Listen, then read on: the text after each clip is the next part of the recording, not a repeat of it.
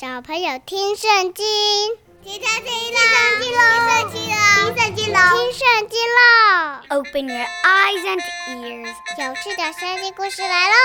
Let's begin。Hi everyone, my name is Teacher Winnie and welcome back to 小朋友听圣经, where I tell you stories of the Bible and at the same time you get to learn a little bit of English. All right kids, we are back for another episode of 小朋友听圣经. You know what time it is? It's story time. And I surely hope that all of you come join us every time for some awesome Bible stories. 又到了小朋友听圣经的快乐时光啦。希望大家每周都有跟我们一起听故事、读圣经哦。维尼老师会很开心，上帝也会很开心哦。 Okay, everyone, we are back here today to continue to talk about the story of Moses and the Israelites. 小朋友，今天呢，我们要继续来讲摩西和以色列人的故事哦。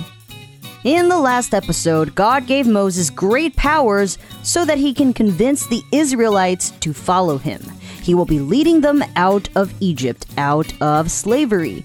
上帝是给了摩西很多的能力，为的是要让以色列人能相信他所说的话。 除此之外，上帝还给摩西找来一个好搭档亚伦来当他的发言人。以色列人也都相信摩西所说的话，他们的故事即将正式展开。So kids, grab your snacks and your juice or some milk. Sit back and relax. The story is about to begin. 那小朋友，你准备好了的话，我们就要开始喽。 说故事的时候要专心听哦，因为每一个故事结束时，维尼老师都会问你几个小问题，你可以找家人陪你一起讨论、思考一下哦。And now, without further ado, let's dive right into the story.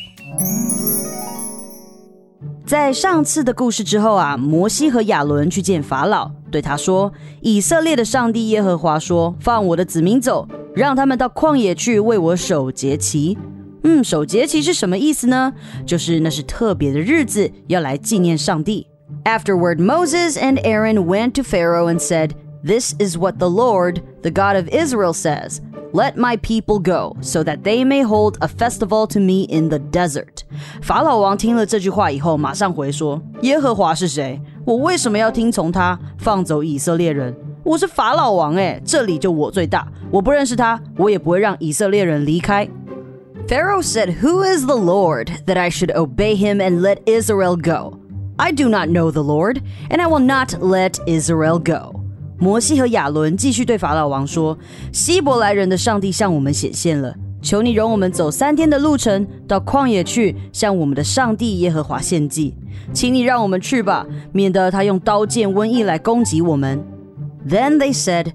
the God of the Hebrews has met with us. Now let us take a three day journey into the desert to offer sacrifices to the Lord our God, or he may strike us with plagues or with the sword.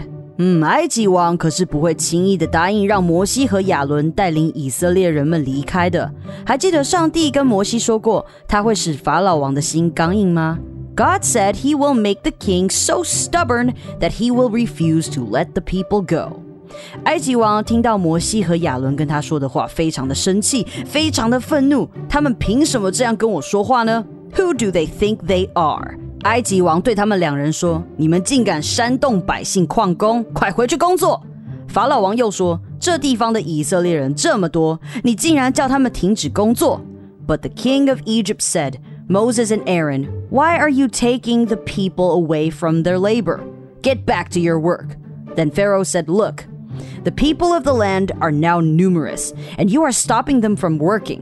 埃及王认为摩西和亚伦只是在找借口煽动以色列人，让他们找借口不工作。怎么可以停止工作呢？埃及王心里这么想，法老王的心里就越想越气。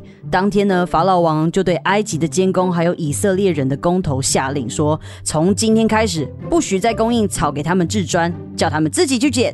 但上交的砖的数量要和往常一样，一块也不可以少。就是因为他们懒惰，所以才嚷嚷着要去给他们的上帝献祭。你们要加重他们的工作，这样他们就无暇再听那些蛊惑人心的话了。想偷懒吗？不行，我要加重你们的工作。That same day, Pharaoh gave this order to the slave drivers and foremen in charge of the people.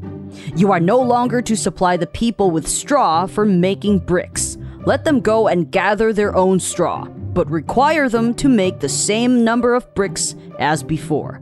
Don't reduce the quota. They are lazy. This is why they are crying out, Let us go and sacrifice to our God.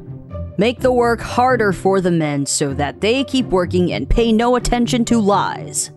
于是那些监工和工头就出来向百姓宣布：法老下令不再供应草给你们制砖， 从现在开始你们要自己设法去找，但上交的砖一块也不能少。百姓只好在埃及全国收集碎禾秸当草用。监工继续催逼他们说：“你们要完成每天规定的数目，像从前有草时一样。”他们又鞭打以色列人的工头说。你们这两天为什么没有像从前一样完成规定的专数？Then the slave drivers and the foremen went out and said to the people, This is what Pharaoh says I will not give you any more straw. Go and get your own straw wherever you can find it, but your work will not be reduced at all. So the people scattered all over Egypt to gather stubble to use for straw. The slave drivers kept pressing them, saying, Complete the work required of you for each day, just as when you had straw. The Israelite foremen appointed by Pharaoh's slave drivers were beaten and were asked, Why didn't you meet your quota of bricks yesterday or today, as before? 哎呦，这也真是太辛苦了。法老已经不再提供制砖的草了，而且还要要求上交的砖块数要跟之前一样，这根本是不可能的任务啊！This is mission impossible，这样的要求根本不合理啊！以色列人们在遭受这个不合理的待遇之下， 工头来见法老，向他哀求说：“你为什么要这样对待仆人们？监工不给仆人们草，却命令我们做砖，还打我们。”法老王一点都没有心软。还说你们是懒惰的人，懒惰的人，所以才嚷着要去给耶和华献祭。回去继续工作，我不再供应草给你们，但砖要如数交齐。不要再跟我多说了，快回去工作。Then the Israelite foreman went and appealed to Pharaoh. Why have you treated your servants this way? Your servants are given no straw, yet we are told, Make bricks. Your servants are being beaten, but the fault is with your own people. Then the Pharaoh said, Lazy, that's what you are, lazy. This is why you keep saying, Let us go and sacrifice to the Lord. Now get to work. You will not be given any straw, and yet you must produce your full quota of bricks. 以色列人的工头听见每天做的砖数不可减少，就知道情况不妙了。他们从法老那里出来的时候，遇见摩西和亚伦站在外面等。他们呐就埋怨两人说：“愿耶和华凿查惩罚你们，就是你们使我们在法老和他的臣仆面前有了臭名，使他们有借口来杀我们。” The Israelite foremen realized they were in trouble when they were told, You are not to reduce the number of bricks required of you for each day. When they left Pharaoh, they found Moses and Aaron waiting to meet them. And they said, May the Lord look upon you and judge you. You have made us a stench to Pharaoh and his officials, and have put a sword in their hand to kill us. 哎呦，怎么办？摩西和亚伦是来帮助以色列人的，没想到居然让他们被法老王加倍的惩罚， 让他们的工作量增加，而且还变得更困难了。现在以色列人竟然也开始埋怨起摩西和亚伦了，把他们当成是坏人，而且还希望上帝惩罚他们呢。Hmm, this is a sticky situation for Moses and Aaron. They're here to help the Israelites, and now not only do they not thank them, but the Israelites also see them as troublemakers. What should they do now? We'll come back next time to see how Moses and Aaron handle this setback. Okay, we finished the story, but don't go yet. It is now time to learn some vocabulary. 好。那让我们一起先来复习一下今天故事里有讲到的英文单字，好吗？一起来学习哟。那听完今天有提到的单字以后呢，维尼老师会给你几个可以思考的小问题，你就可以跟爸爸妈妈或是家人一起来讨论喽。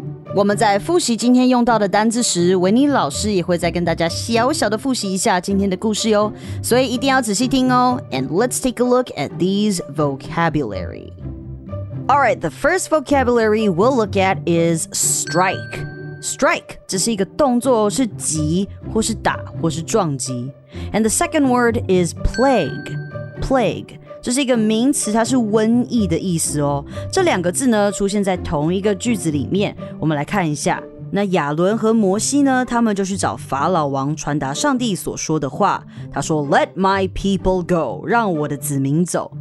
亚伦和摩西就跟法老王说：“希伯来人的上帝向我们显现了，求你容我们走三天的路程到旷野去，向我们的上帝耶和华献祭。